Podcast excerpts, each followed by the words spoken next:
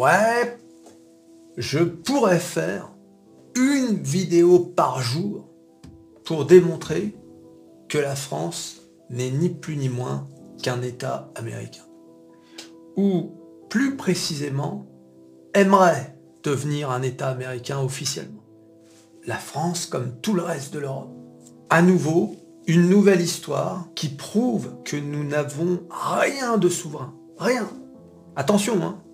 Ah, vous le savez, ici, à Métamorphose 47, on n'en a rien à foutre. Nous, on est là pour se faire de l'oseille et s'adapter à la situation dans laquelle nous sommes. Hein. C'est pas toi et moi, avec nos petits portefeuilles, qui allons changer quoi que ce soit. Rien D'accord? Nous, on est là pour voir, oula, ah oui, c'est dans ce sens-là. Oui, oui, non, non, mais le chemin est par là. le chemin est... On, on, connaît le chemin maintenant. Hein vous savez grâce à qui Ah voilà. Donc, comme vous le savez, Emmanuel Macron, le président de la République française, est allé aux États-Unis. Il est allé euh, avec sa femme voir Joe, Joe Biden. Hey Joe Et il n'était pas content. Euh Alors pourquoi il n'était pas content? Emmanuel Macron. Parce que les États-Unis ont décidé d'injecter plus de 350 milliards de dollars dans ce qu'ils appellent le plan de réduction de l'inflation. Le IRA, Inflation Reduction Act.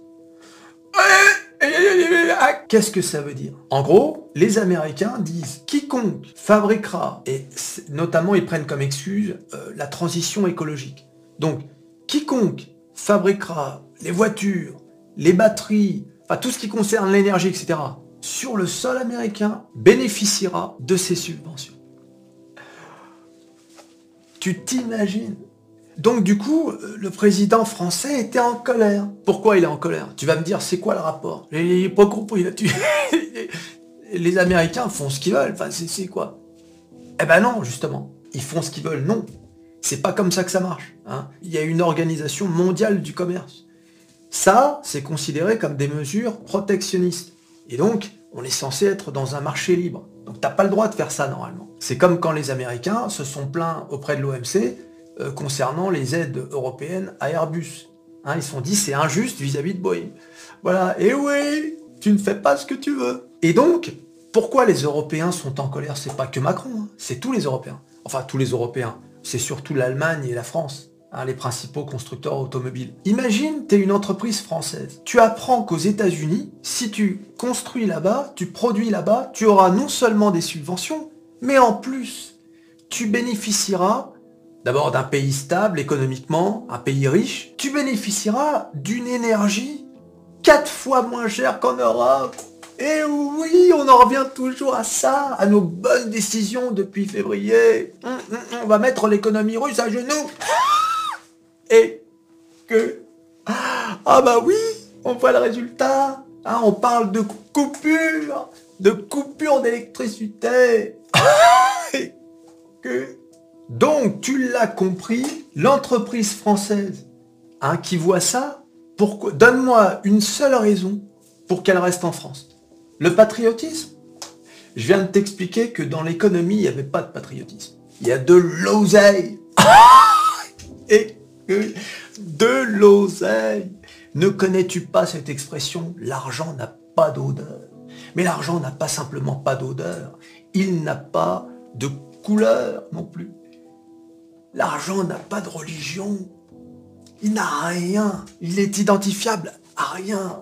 Il n'appartient à personne l'argent, il n'y a que ça qui compte pour une entreprise. Hein?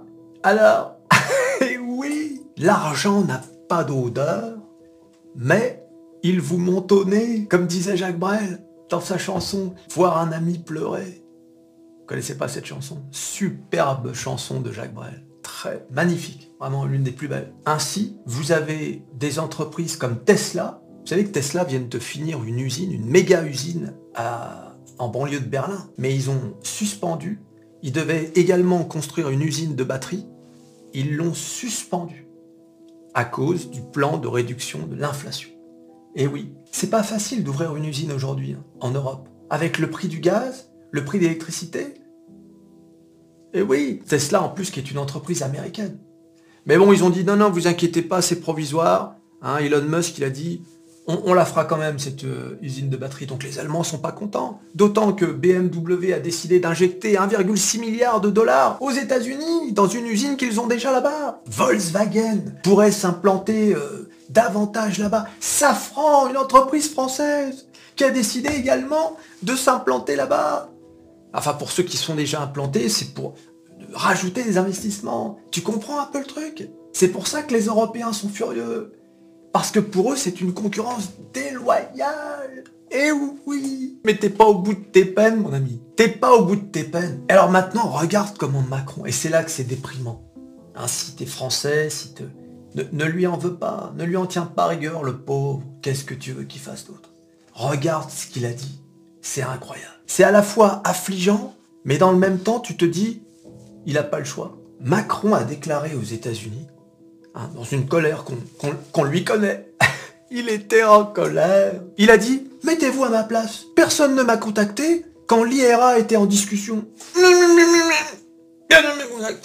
Le président français a demandé à être respecté comme un bon ami. Et il a déclaré, alors là c'est énorme, j'ai une classe moyenne qui doit travailler et des gens qui doivent trouver du boulot. Et la conséquence de l'IRA est que vous allez peut-être régler votre problème, mais vous allez aggraver le mien.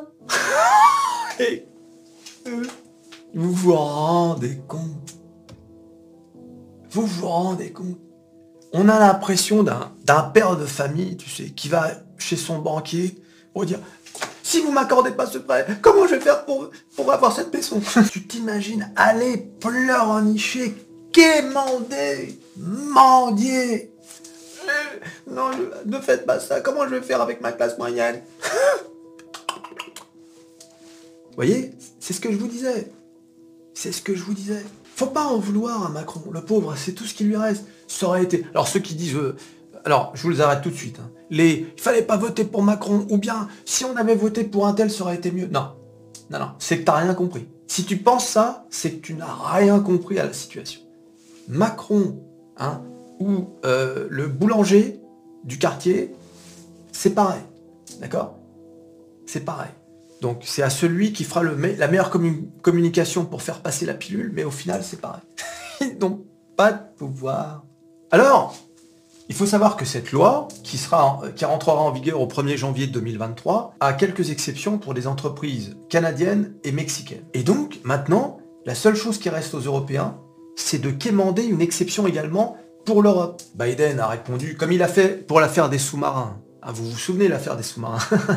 Pour l'affaire des sous-marins, il avait dit euh, Je m'excuse auprès de nos amis français, c'était une maladresse. Oui, une maladresse certes, mais il n'a pas rectifié derrière. Bon bah là c'est pareil, il a dit Nous verrons, nous allons ajuster.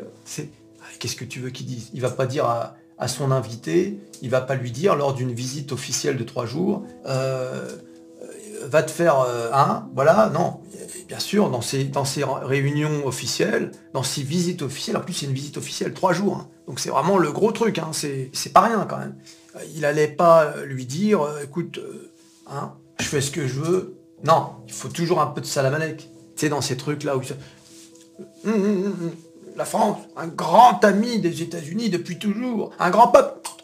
Pas remarquer les politiciens, quand ils parlent des autres pays, quel que soit le pays, un grand peuple, un ami de toujours. Le lendemain, un autre pays arrive, l'Allemagne, un, ami de toujours. Mexique, un ami de toujours. Un grand peuple, un grand peuple. Que le pays ait un million d'habitants ou 300 millions, c'est un grand peuple, c'est un ami de toujours. voilà, c'est comme ça la politique. Bon, personne n'y croit. Ça fait plaisir peut-être à certains, mais bon, à un certain âge, tout ça, t'as bien compris que c'était du cinéma, t'en as plus rien à foutre. Alors, dans cette histoire, qu'est-ce qu'il faut faire en fait? Du, point de vue européen. Maintenant que tu constates ça, qu'est-ce que tu fais? Même au sein des Européens, on n'est pas d'accord sur ce truc. Les Allemands, j'ai l'impression qu'en ce moment, ils savent plus comment ils s'appellent.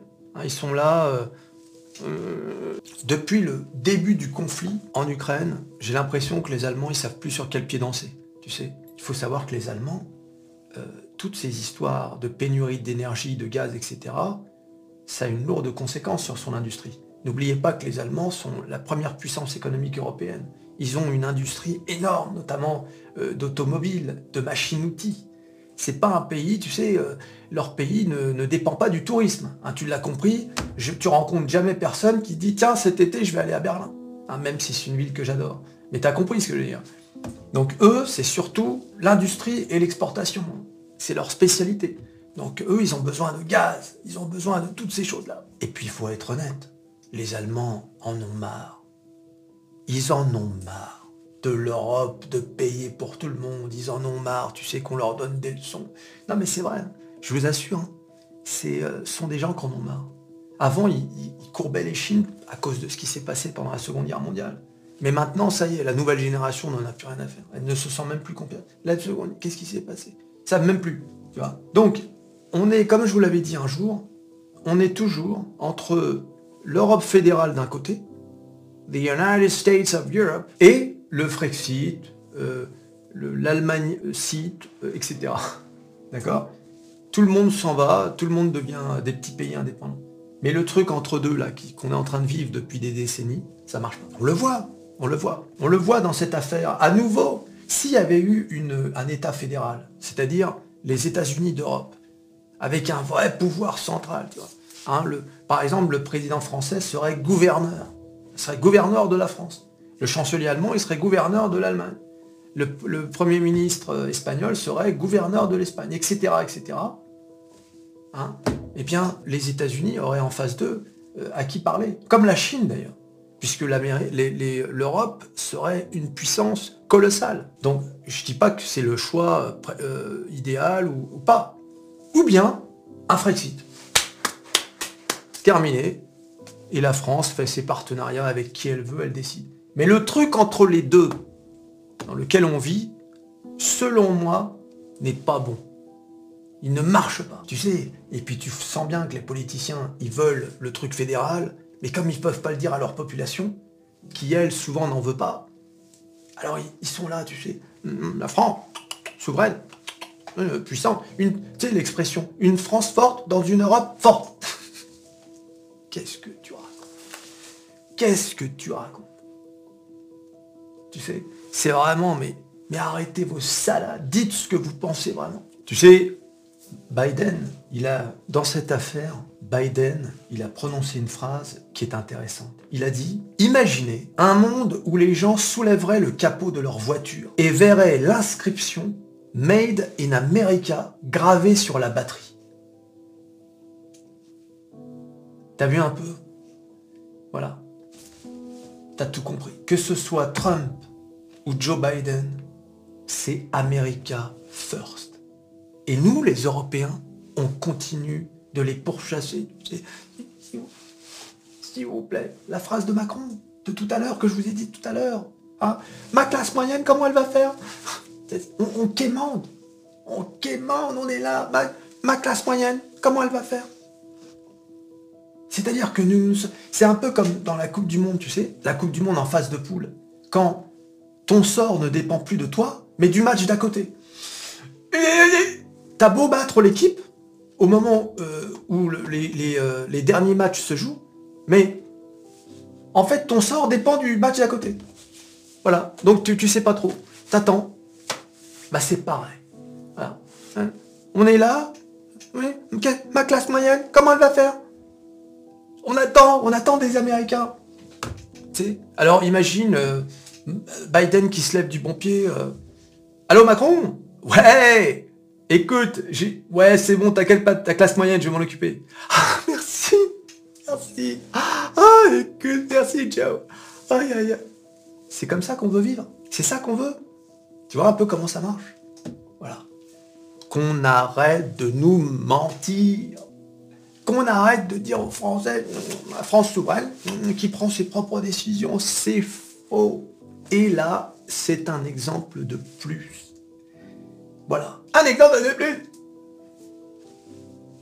Ah oui, je sais, c'est... Euh, ah bah si t'es un peu patriote, etc. Ah oui, euh, tu, te lèves le matin, la goutte au nez. Hein. Tu te lèves le matin, la goutte au nez Ah, c'est comme ça. Et oui. Et que... Aïe, aïe, aïe. D'ailleurs, en parlant des États-Unis, la transition est vite trouvée. Vous avez vu le rapport sur le chômage? Eh oui. Un rapport qui annonce que le chômage est stable, donc ça veut dire euh, mauvaise nouvelle pour les marchés, hein, je vous l'ai déjà expliqué mille fois ça. Hein? Si le chômage se porte bien, la Fed sera, sera tentée d'augmenter les taux d'intérêt pour faire baisser l'inflation, parce qu'elle se dit, on augmente les taux d'intérêt, ça n'a même pas d'incidence sur le chômage, sur l'économie. Eh oui, mais pire encore, les salaires ont augmenté. Oh, quelle catastrophe. Ah. Tu te rends compte le cynisme, les charognards que nous sommes. Nous pleurons la baisse du chômage et la hausse des salaires. C'est injuste. Tous ces gens qui gagnent plus qu'avant. Alors bien évidemment, ça vient en contradiction totale avec la bonne nouvelle précédente, hein, euh, où la Fed disait qu'ils allaient atténuer la hausse des taux d'intérêt. Hein. Et oui Alors on va voir l'impact que ça a eu sur les marchés. On va voir. Hmm on y va? Allez On va voir les graphiques. Une vidéo Métamorphose 47 sans graphique, puis une vidéo Métamorphose 47. Oh. Alors, eh oui, bah cette annonce, c'était pas une bonne nouvelle, forcément. Hein vous vous souvenez maintenant, vous avez l'habitude de ce canal haussier du CAC 40. Regardez, hein, voilà, bon, voilà, maintenant on a vraiment l'habitude. Et puis regardez, ça s'accrochait, ça s'accrochait, voyez, regardez. Là, on voit, là, ça... Et regardez, là, on est le 28 novembre, et c'est là, ça fait pas de vague, mais ça s'accroche, ça s'accroche, ça monte, ça monte jusqu'à 6008. En tout cas, ça en prend le chemin.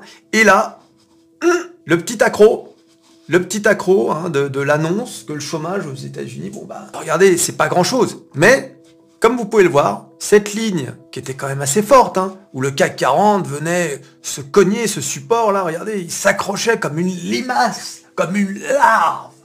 Aïe aïe aïe, tu sais, dépendant de Jérôme. Oh, Jérôme Jérôme? C'est le CAC 40 tu, tu, parce que on attend, on attend, on attend ta décision.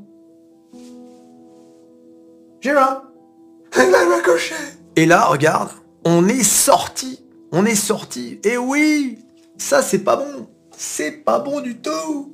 Voilà, donc il va falloir voir un peu la semaine prochaine, mais tu vois. Hein. Alors, encore une fois, ça n'a pas été euh, dévastateur cette annonce mais parce que la Fed, dans la même semaine, avait annoncé qu'ils allaient commencer à atténuer les, hausses de taux. Mais bon, t'as vu, il y a quand même une réaction. On est sorti, on est sorti du canal.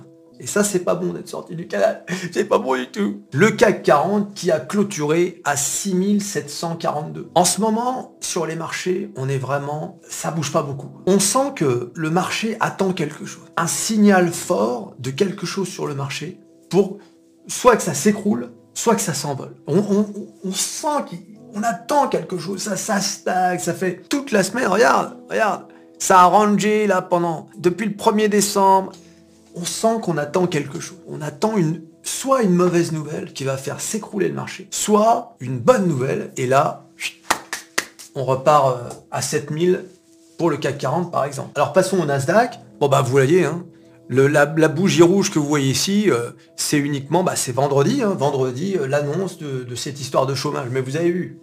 Donc, gros mouvement baissier. Là, on est dans de la spéculation, dans du trading, hein, comme d'habitude. Et puis, vous avez vu, on est revenu quasiment au point de départ. Et Alors, récemment, le Nasdaq, c'était une aubaine pour les traders.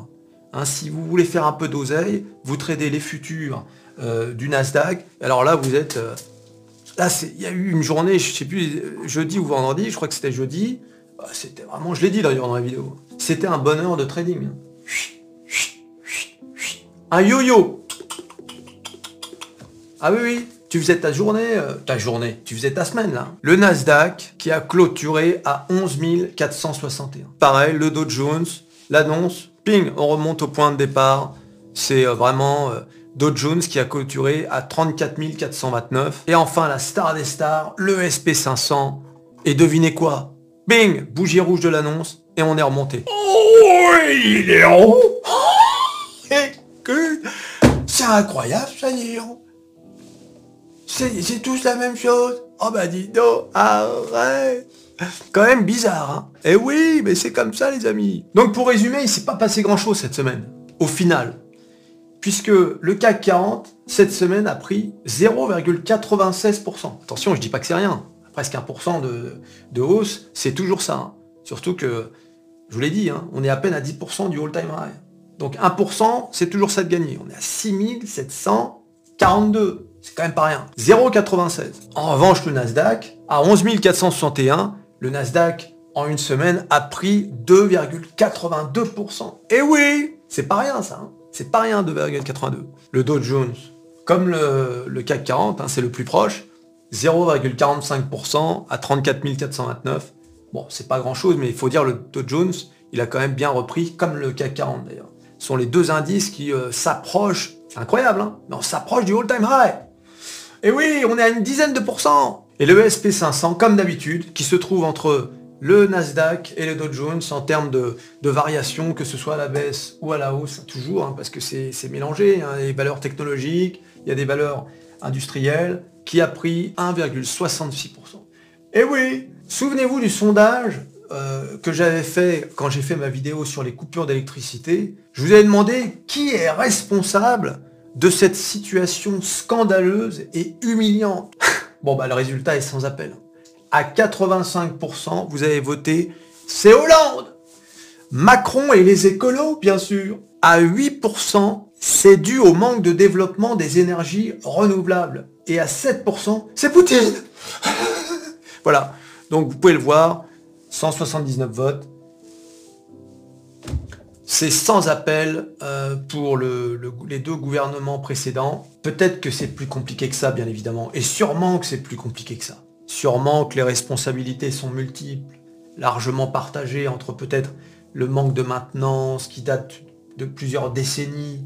Euh, peut-être, mais au final, c'est vrai que euh, depuis dix ans, on nous a mis dans la tête que le nucléaire, finalement, c'était pas une bonne chose.